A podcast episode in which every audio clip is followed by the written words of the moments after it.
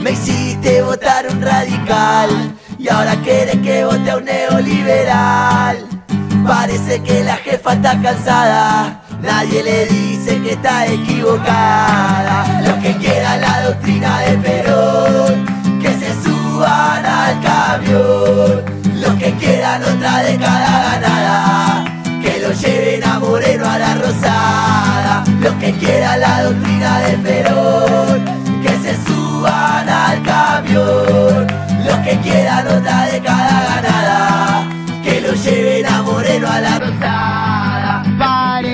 que Moreno está acá. Va a contestar todas las preguntas. ¿Cómo le va, Moreno? Un placer hablar contigo. ¿eh? Es un placer para mí enorme y lo sabés. Guillermo, mira, vos sos muy paladar negro, pero yo te voy a, a ir a este punto.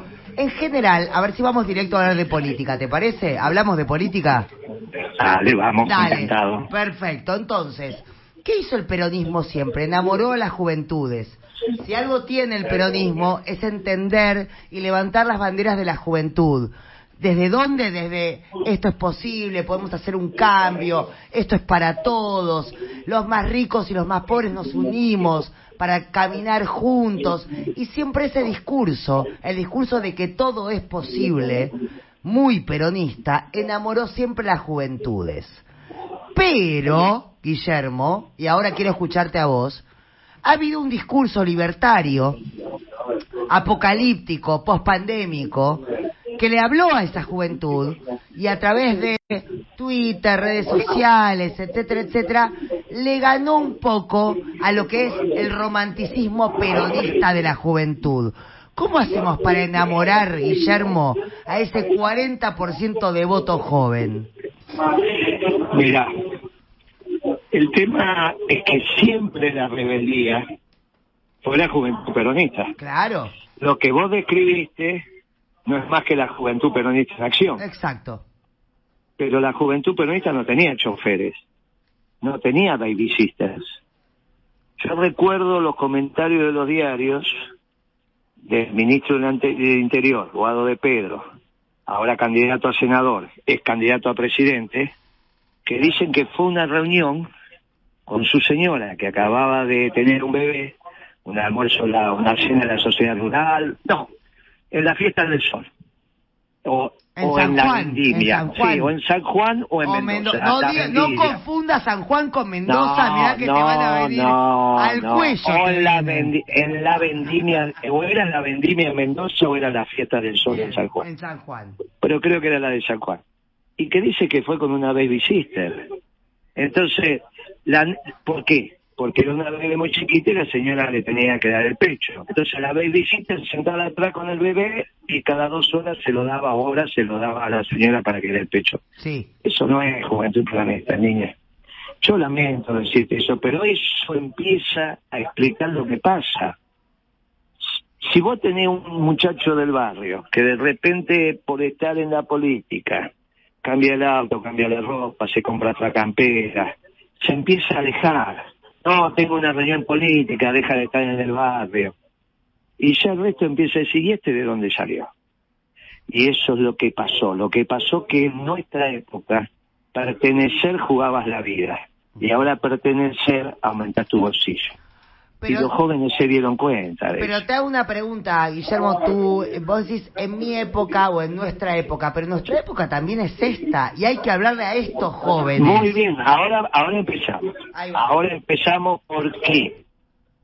Porque resulta que mi ley era el que pre- expresaba la rebeldía. La campera, el pelo largo, le voy a poner una bomba al Banco Central, me peleo con todo el mundo. Y consolidó los votos. Cuando consolida los votos, lo primero que se preocupan son los banqueros. Yo lo dije hace muchos meses, ¿eh? por lo menos dos. No se preocupen de mi ley, que de los, mi ley se van a ocupar los banqueros. Sí, Y los, obviamente. banqueros, y los banqueros se ocuparon. Le pusieron a Roque Fernández, le pusieron a Carlos Rodríguez, le pusieron otro banquero que encabeza diputados en, en la provincia de Buenos Aires, y pasaron a ser los 90. Entonces, o es el estatuto quo económico, que es lo que es ahora, o es la rebeldía de los pibes. Dejó de ser la rebeldía de los pibes. y entonces el campo orégano está para que el peronismo vuelva a enamorar. Ahora, ¿va a enamorar con Massa o va a enamorar con Moreno? ¿Va a enamorar con los burócratas del gobierno o con el movimiento obrero organizado? Que no de que no tiene como patronal al Estado, ¿eh? Porque la patronal del vidrio, que es el que me encabeza la lista Sí, de diputados, sí. no es el Estado, ¿eh? son la patronal del vidrio.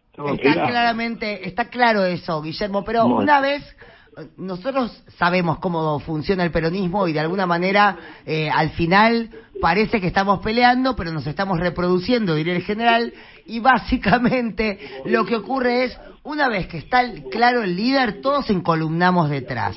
¿Vos vas a hacer eso? No, si nosotros somos los que salimos triunfantes en las pasos, ellos se columnarán con nosotros. Exacto. En las pasos, en las pasos vamos a ver quién saca más votos, si Manso Moreno. ¿Cómo Y le va? ellos, ellos decidirán bajarse.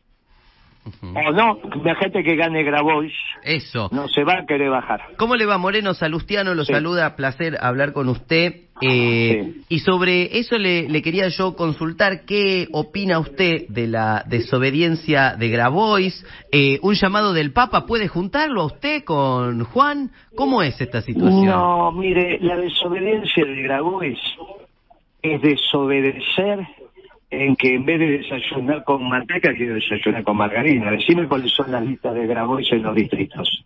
Ok. Eh, No, hay entonces- tal rebeldía allí, Y entonces. decímela, decime dónde está. Nosotros sí armamos todo. Yo vuelvo a decir, esto es muy sencillo. Los jóvenes van a votar a masa. A masa. O van a votar a Moreno. ¿Quién expresa la rebeldía? Masa. ¿A vos te parece que masa? Pasamos de la generación diezmada a, A masa. masa. Sí, sí, es rarísimo lo que está pasando, Guillermo. Eh, bueno, entonces, ¿sabés qué pasa? Te queda votar a Moreno. Por Moreno no, por el movimiento obrero No, organizado. no, claro. A Moreno. Porque está el movimiento, porque, ¿sabes qué pasa? Acá está el movimiento obrero organizado, acá va a estar Juventud Peronista, acá va a estar la doctrina, acá van a estar los principios y valores permanentes que hicieron grande a la Argentina. No estos posmodernos como Lustó que dice hoy estoy enamorado de mi mujer, mañana no sé. Lo dijo No. públicamente la Por ese. favor, Moreno. Eh, Basta de peronismo con las manos hechas y zapatitos de gamuza. Basta. Bueno, y entonces, ¿cómo es eso? ¿Cómo funciona esto? Bueno, funciona. No es casualidad que nosotros llevemos un cura párroco de candidato en No. la capital, ¿eh? No. Porque cuando vos lo escuchás a Lustó diciendo, yo ya me ve con mi mujer, que hoy estoy enamorado, mañana no sé. Ah, mira qué manera de educar a tu hija tenés vos. Che, bien, dice vos te vas a casar, pero no sabes si tu marido va a estar al Ahora- lado tuyo mañana. Mirá qué Ahora, gracioso. Guillermo, eh, vos fuiste, me acuerdo, en aquella asamblea emblemática en el grupo Clarín, cuando entraste dijiste, acá no se vota, acá no se vota, ¿ok? ¿Lo dijiste Muy bien, o no? sí. Lo dije Sí, bastante sí, bien, claro. no, no, actué bastante Sí, bien. sí. Muy bien, acá no se vota, perfecto. Ahora, post pandemia. ¿Por qué no se votaba? ¿Por qué no se votaba? Porque ahí me querían sacar el órgano de control, que era Claramente. un decreto, un decreto que estaba vigente, entonces no se puede votar en una asamblea de accionistas si un decreto está vigente o no está vigente. Pero además, es Guillermo, además otra cosa importantísima a entender, estaba yendo en contra del monopolio de la información, que era concentrar en pocas manos y de forma absolutamente autoritaria el discurso dominante. Sí, pero aparte querían querían decidir una asamblea de accionistas que un decreto. El Poder Ejecutivo no estaba Claro, vigente. exactamente. Así que eso acá no se vota porque no, no está autorizado a votar. Absolutamente. Después separaron eso, separaron eso y quedó como un sketch. Pero no hay problema. No, no, no, voy a este punto. Vos fuiste en contra del monopolio de la concentración de la información en pocas manos. Post pandemia, Guillermo, lamento comunicarte, pero eso se profundizó. O sea, hoy las redes sociales... ¿Por qué decís post pandemia? Porque yo creo que la pandemia concentró aún más el No, discurso. pero ¿por qué decís eso y no antes de la pandemia? Ah, perfecto, te escucho. ¿Sabés cuándo empezó eso? ¿Cuándo? ¿Sabés quién dejó de regular el precio del cable? Del cable de televisión. No. Vos, yo te digo a vos, te doy dos alternativas. Axel Kicillof o Macri. Macri, pero también No, te puedo... no, no. Me estás no. jodiendo, ¿me vas a decir No. Axel Kicillof? Claro, cuando yo me fui de comercio, dejaron de sacar la resolución, dos resoluciones. Una directamente no la aplicaron más, que es convocar a la comisión asesora del secretario de Comercio, que tenía que reunirse como máximo 45 días de todo el país, creada por ley, para que ahí se analizara si papel prensa estaba cumpliendo con el plan de comercialización que garantizaba que hasta el último diario del interior comprando una bobina de diario era lo mismo, el mismo precio que si compraba 100 bobinas. ¿Por qué no había diferencia entre precio mayorista y precio minorista para los diarios? Porque si no había una competencia muy Claro. en términos del insumo. Bueno, ¿sabes cómo garantizaron eso? La comisión asesora del secretario de Comercio. Cuando yo me fui no se juntó más. No se juntó Pero yo no me yo no me fui con Macri, ¿eh? yo me fui cuando Kicillof fue ministro de Economía. ¿eh? Entiendo, Y otro tema y otro tema más, ¿sabes cuándo se dejó de regular el precio del cable? Te vuelvo a decir, ¿con Macri o con Kicillof? Me- ahora ya me hiciste ¿viste? esté con. Eh, ¿viste? Eh, ¿viste? Ah, porque son como el tero. aprendí, aprendí, aprendí, Ah, aprendí. son como el tero, son como el tero. Amagan con la izquierda y pegan con la derecha. Moreno. Porque para ellos el tema es distinto. ¿Sabes quién fue? ¿Sabes qué decía Kirchner? La única instrucción que daba Kirchner en economía, porque eh, está bien, viste, que cuando estás con los economistas del peronismo y haces una reunión, ¿sabes con la única instrucción que da? Decía, muchacho, está todo bien lo que dicen ustedes, hay cosas que entiendo, cosas que no entiendo, pero no jodan con el dólar. ¿Sabe quién fue el primero que empezó a joder con el dólar? Kicillof cuando devaluó. Porque cuando estaba Kirchner, Kicillof era opositor. Y no es que cambió Kicillof, cambió Cristina. Por eso lo primero que hizo fue devaluar en el 14, enero del 14, el que devalúa y destruye los salarios es Kicillof. Después viene Macri, también devalúa. Moreno, le hago una consulta que tiene que ver en realidad con esto y que tal vez es además la gran eh, encrucijada y que tiene que ver con que la crítica eh, finalmente a esta nueva fórmula del, del Frente de Todos es que votar masa es votar el acuerdo con el FMI, acuerdo que usted sostiene que hay que reestructurar, que hay que reformular. Entonces yo le pregunto, primero, ¿por qué hay que pagar la deuda? Como si no entendiéramos nada, como para chicos. Y segundo, ¿cómo se la paga? ¿Cuál es ese plan económico distinto que representa Moreno? Mire, primero, a mí me criaron que las deudas están para pagarse. Sí, sí. Porque si las deudas no se pagaron, no pueden ni alquilar una casa. ¿Está bien? No pueden tener nunca una hipoteca, no sé. No pagar las deudas perjudica a los de abajo, porque los de arriba tienen plata. Claro. Y no hace falta... de- Bueno, muy bien. O sea que el sistema financiero tiene que darle plata al que no tiene plata, no darle plata al que tiene plata. O sea, y si vos criás o educás a tu sociedad sin pagar la deuda, estamos en un lío. Pésimo ejemplo. Muy bien, primer tema. Segundo tema. Están totalmente equivocados con el Fondo Monetario. No es un banco. El Fondo Monetario, como su nombre lo dice, es un fondo. Fondo común de Que vos no le pagues al Fondo Monetario no significa nada para 153 países del mundo. Ellos piensan que son un banco los que dicen esto. Entonces que de- alguien depositó plata y que ellos no lo van a poder devolver si vos a su vez no se la devolvés al fondo. Así funcionan los bancos, no un fondo. Lo máximo que tienen que hacer es achicar el fondo durante unos días hasta que le digan a los países cuánta plata tienen que poner para recuperar la pérdida. 44 mil millones de dólares divididos en 153 países, podés hacer un promedio o en función de la economía. No es nada. No es nada. Tardan nada. Y mientras tanto crean su moneda, que es el derechos especiales de giro. No entienden ni siquiera cómo funciona. Dicen, no, no le pagamos es un daño bárbaro. No entienden ni de lo que están hablando. Y aparte, pelearte con el mundo, tenés que ser Corea del Norte. El problema no es pagar la deuda, el problema es quién pone la plata. Esta vez le toca a la sociedad rural, a los propietarios de la zona núclea, la pampa húmeda. ¿Cómo Yo la creo que te, te puedo decir algo, Guille, eh, Sí. con todo el amor del mundo. ¿A vos te parece entrar pateando el tablero de esa manera? No hay manera, no hay otra, porque No hay si no la, paga- la pagan los jubilados y los pensionados, la pagan los trabajadores, los comerciantes, los periodistas. Yo te dejo a vos que le expliques a los periodistas que tienen que poner la plata para pagar la deuda. Ahora no sé quién le va a pagar, quién le va a explicar a los jubilados y a los trabajadores. ¿eh? porque el movimiento obrero no le va a ir a explicar a los trabajadores de la asamblea, muchachos, hagan un esfuerzo que hay que pagar la deuda. ¿eh? Y si no son todas estupideces, dicen, hacen, y después la economía cada está peor. De algún lado tiene que salir la plata, o sale del bolsillo del pueblo o sale del bolsillo de mil familias. Y la verdad que te digo que sí, nunca se hace política si no rompe huevo. El tema es que, ¿qué, ¿qué huevo vas a romper? O romper los huevos de mi familia o romper los huevos de 11 millones de familias. Bueno, yo elegí, yo miro la sociedad de abajo para arriba. Ahora, vos me podés decir, ¿y, y cómo cae esto en la rural? Y depende de los sectores. Porque ¿cómo sería este tema? ¿Cómo es el procedimiento para esto? Hoy se están llevando de alquiler 8 mil millones, 10 mil millones de dólares por año. Sí, Entonces, Guillermo, ¿te puedo ley- hacer una pregunta que tiene que ver con tu vida cotidiana? ¿Cómo dormís? ¿Dormís bien? Perfecto. Salvo este fin de semana. Salvo este fin de semana que tuvimos que cerrar las listas, me quedé como hasta las 5 de la mañana. Y le agradezco públicamente. claro. No, yo imagino el tipo, no, de verdad lo digo, eh, o sea, imagino, porque uno eh, cuando es así y tiene tanta, eh, tanta com- compro- y tanto compromiso con lo que pasa en su país, Sí, claro. eh, me imagino que cuando se va a la cama no para la cabeza ni un minuto.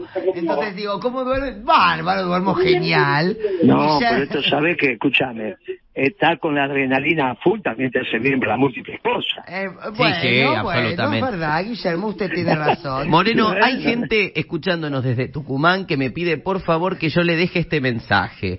En Tucumán hay personas organizadas dispuestas a construir con usted la alegría del pueblo. Esto es lo que le Algo dice gente peronista. militantes de Tucumán. Y tenemos lista ahí, hay candidatos del, en la lista del Mercosur que son los que van a, de alguna manera, puntear esto. Se va organizando el pueblo, porque el pueblo es extraordinario. Te termino como de dónde sale la plata. Sí. La plata el, de- se pone una ley de arrendamiento. Le baja enormemente el costo a los productores. Hoy los productores, el 50% de la producción, el 40% de la producción, en la zona núcleo se la tienen que dar al dueño de la tierra.